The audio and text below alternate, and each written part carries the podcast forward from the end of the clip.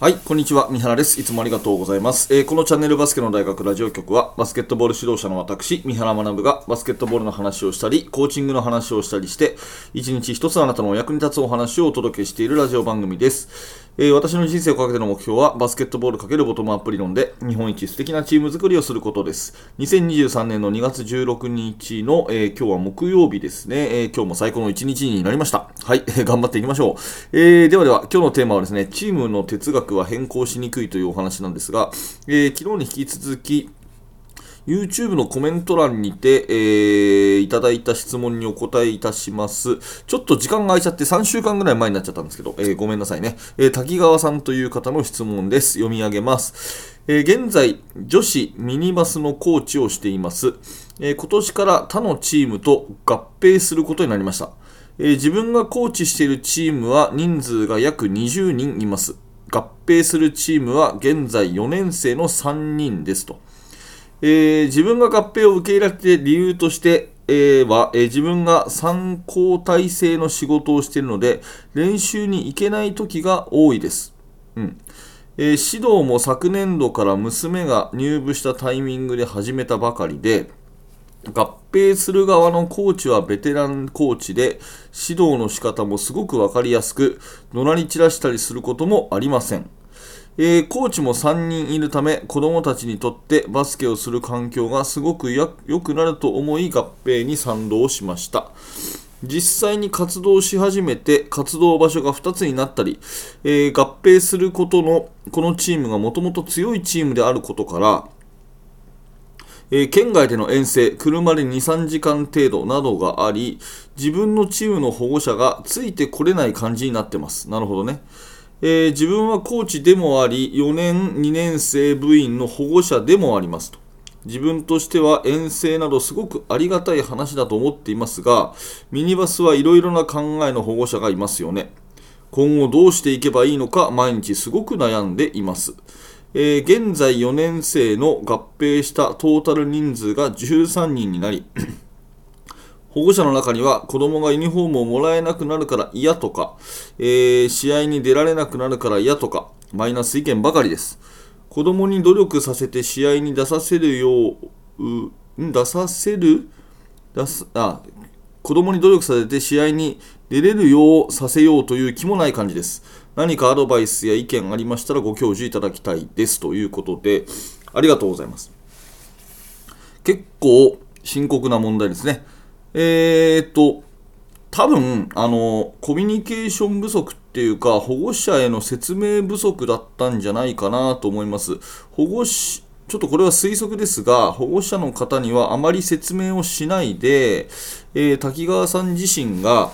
あいいなと思って合併を受け入れたっていう形なんじゃないかなと思うんですね。でもともと入ってきた子が3人だけなんですかね。うん。で合併するチームは現在4年生の3人ということで、で、えー、その合併先のコーチ、3人だけの選手を教えてたコーチは、まあ、ベテランで非常に指導力があると。うんで、これはまあいいことだと思って合併したということですけど、まあ、滝川さんご自身の判断で、えー、あまり皆さんに周知徹底っていうか意見を聞いて、私は合併したいんだけど、どう思いますか？みたいな話をして、メリット、デメリットを整理して、でもやっぱりメリットの方が大きいよね？っていうことで、あの、受け入れたっていう感じじゃないとすると、保護者の方からすると、まあ、困惑されてるっていう、そんな感じなんでしょうかね。で、やっぱりこれはですね、えっ、ー、と、まずこの現状を多分ですよ、この保護者がこういうふうに言っています、あまりこうね、望んでいる感じじゃないんですっていう現状をこのコーチの方に伝えてないんじゃないかなっていう気がしますけれども、どうでしょうかね。多分コミュニケーション不足が問題なんじゃないかなと思います。なので、えっ、ー、と、今できることとしては、保護者のその、えー、状況、あまりこう望ましくないと、うん、私たちがやりたいクラブじゃなくなっちゃってるっていうふうに感じている現状をですねその後から入ってきた、えベテランのコーチの方とよく話し合って方向性を決める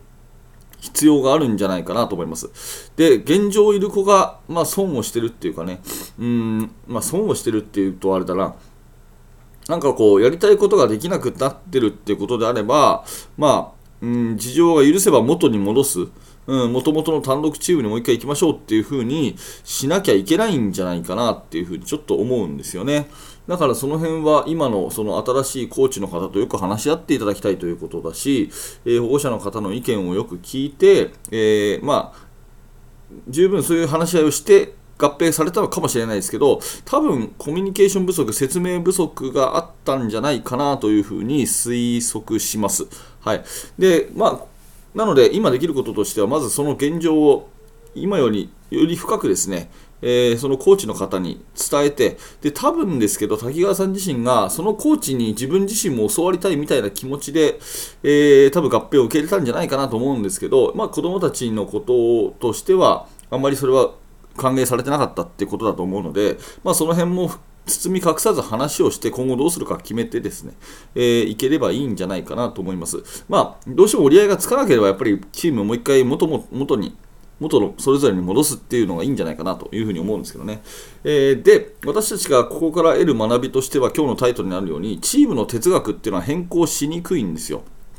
うん、でこれもねジュニアエキスパートで学んだことになるんですけどやっぱりクラブの理念それから、えーと、自分自分自身のね、えー、指導者としての理念哲学こういったものはちゃんと固めておかなきゃいけないと。うん、あなたのコーチング哲学って何ですかって言われたら即答できますかね、うん、それからあなたのチームのコーチング哲学って何ですか？大事にしてることって何ですか？と、ね。えー、行動の指針になってること何ですか？っていうふうに聞かれたらやっぱこれは即答できなきゃいけないんですよね、うん、で私としては、ね、指導者としての哲学っていうことでいくとやっぱりバスケットボールを好きにさせる、うん、っていうのがまず第一にありそしてバスケットボールの面白さをもっともっと理解させると。深いバスケットボールを理解させるということ。それから、えー、主体性を身につけるというような、この辺が私のコーチング哲学になりまして、え、それからチームの哲学としては、え、ボトムアップ理論で、え、日本の、ね、部活動のモデルのになるようなチームになるというようなところをチーム哲学に私はしてるんですね。で、別にこれが正解とか、えー、これを皆さんにも真似しなさいとかってことは当然なくて、えー、その地域、その子どもたちに合った、えー、その学校に合ったですね、えいろんなものが絡まって考えられたチーム哲学っていうのがあるべきだと思うんですよ。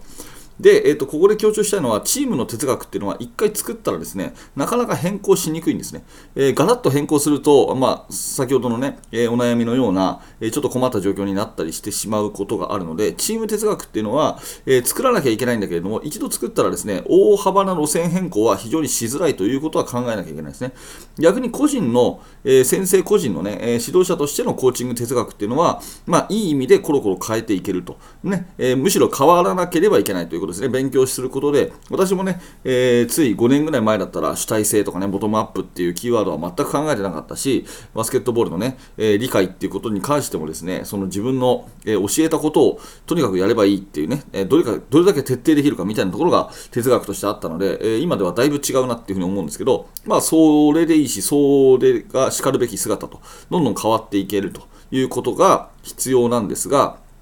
チームの哲学ってなると、急には変われないんですよね。うん、やっぱりあの会社の方針、チームの方針、組織の方針がゴロゴロゴロゴロ変わるってなるとなかなか難しいじゃないですか。だからチーム哲学っていうのは大事なんだけれども、うん、あの大きな軸っていうのは変えずにどんどんそれに肉付けしていくっていう感じになっていくのが一番よくてまずあのこの放送をお聞きのあなたのチームの哲学がはっきりとねえー、言語化できないのであれば、えー、ぜひ、このチームの哲学というのを言語化していただきたいというところと、その言語化したら、なかなかチームの哲学っていうのは、えー、方向性を大きく変えづらいので、ここは慎重にいろんな人の意見を聞きながら、え、作っていくのがいいんじゃないかなというふうに思います。逆にね、このチームの哲学っていうのは、一度しっかりと文化として根付いたらですね、まあ、これほどいいことはなくて、え、それにこう趣旨、賛同する、ねえー、選手、保護者、えー、パートナーがこう現れてきますから、それまでがやっぱり大事というところで、えー、チームの哲学というのは非常に変更しにくいので、えー、しっかりと考えてですね、そして、え長く続けていく、そして浸透させていくために、繰り返し繰り返し伝えていくっていうことが大事な、えことになってきます。はい。ということを、まあ、あのこのね、ラジオをお聞きの方にはちょっと考えてみていただきたいということで、えまあ、滝川さんご本人におかれました。まずはね、えそのコーチの方と現状をよく話し合っていただいて、え方向性を決めていってですね、で、一緒にやるなら一緒にやるで、どういうチームの哲学にしようかということをしっかり決めていく。うん、で、折り合いがつかなければ、やっぱりもうここはね、えー、別々のもともとのクラブの理念に沿って、それぞれのチームで活動するっていう風な形がいいのかもしれないなというふうに思いました。はい、何らか参考にしていただければ嬉しく思います。頑張ってください。はい。ということで、ありがとうございました。えー、このチャンネルはいつもこういった感じでバスケットボールの話をいろんな形でしております。えー、もしよかったらチャンネル登録をして、また明日の放送でお会いしましょう。えー、最後に下の説明欄にぜひ開いていただいて、えメルマガの登録をよろしくお願いします。えメルマガ登録していただきますと、え最初の1つ目で練習メニューの作り方という特典の動画もプレゼントしてますので、えー、ぜひそれだけでもお受け取りください。はい。最後までありがとうございました。三原学でした。それではまた。